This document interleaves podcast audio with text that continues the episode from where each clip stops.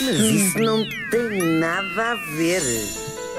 Oh, meus queridos, é verdade que o Halloween, Halloween, Halloween, é, Halloween. Halloween é, é uma tradição ou anglo-saxónica, já não temos ainda a certeza, mas aí anda por aí. Por acaso é uma tradição que tem, as suas, tem raízes na, na Escócia, na Irlanda, por ali. Mas não é disso que eu vou falar hoje. Vou falar que Portugal também tem o seu uh, próprio historial uh, assombroso, nomeadamente uma pilha de casas assombradas de norte a sul do país. E é disso que vamos falar aqui hoje. Olha, vou, vou começar por Penafiel, pela sua quinta da Juncosa, onde, isto no século XIX, uh, o dono da casa teve assim uns ciúmes muito grandes pela mulher e acabou por matá-la, atando-a a um cavalo. Essa essa besta.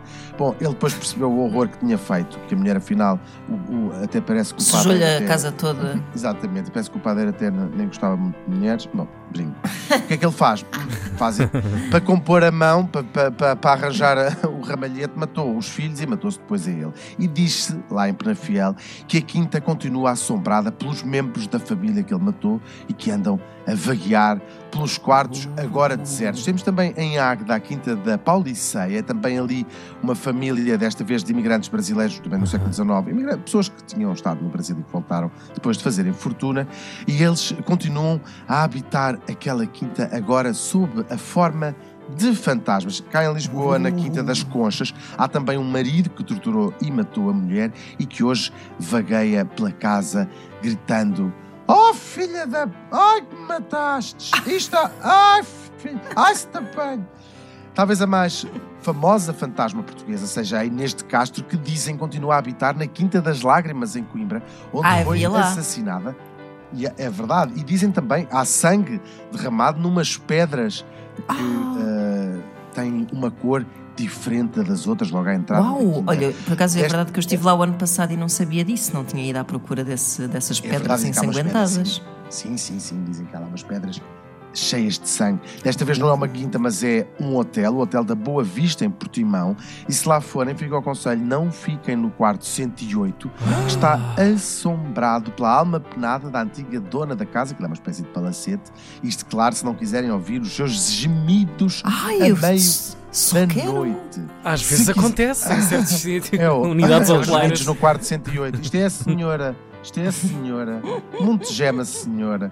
No, de Portimão, vamos para Vila Nova de Gaia, ah. no eh, Palacete Marques Gomes. Jura quem lá passa, certas noites, que se ouve uma voz fantasmagórica de alguém que lá viveu no século passado, que grita: saiam daqui, saiam daqui. Isto, naturalmente, como dizíamos outro dia, sendo em Vila Nova de Gaia, a frase é capaz de ser um bocadinho mais comprida.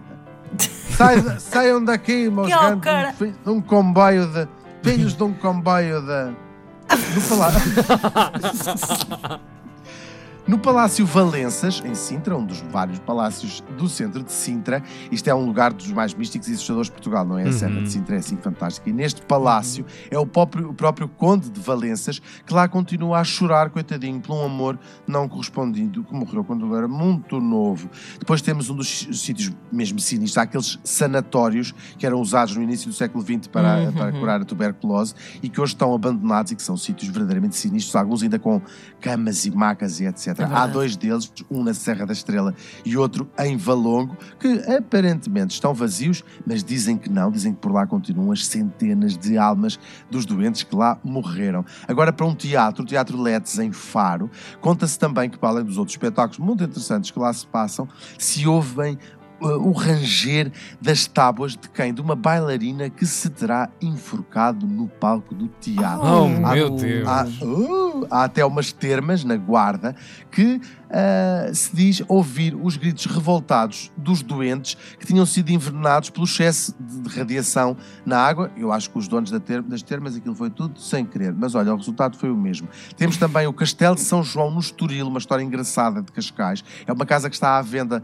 há, há, há décadas e décadas e que nunca ninguém, nunca ninguém a quer comprar, porque há uma macabra menina, e eu, eu já confesso já fui à procura com os amigos quando era mais novo, desta tal menina que se diz que se terá tirado ou alguém a atirou ao mar e que passeia pela casa com uma boneca de pano na mão. e depois, talvez.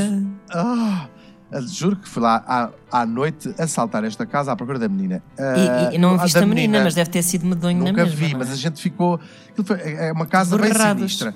Oh, Ah, claro. acabo, com, o- acabo com o clássico Palácio de Mafra e com a sua mítica lenda das milhares de ratazanas mutantes e cegas que supostamente vivem Epá, nos calabouços e que já comeram toda a gente que lá tenta ir descobri-las.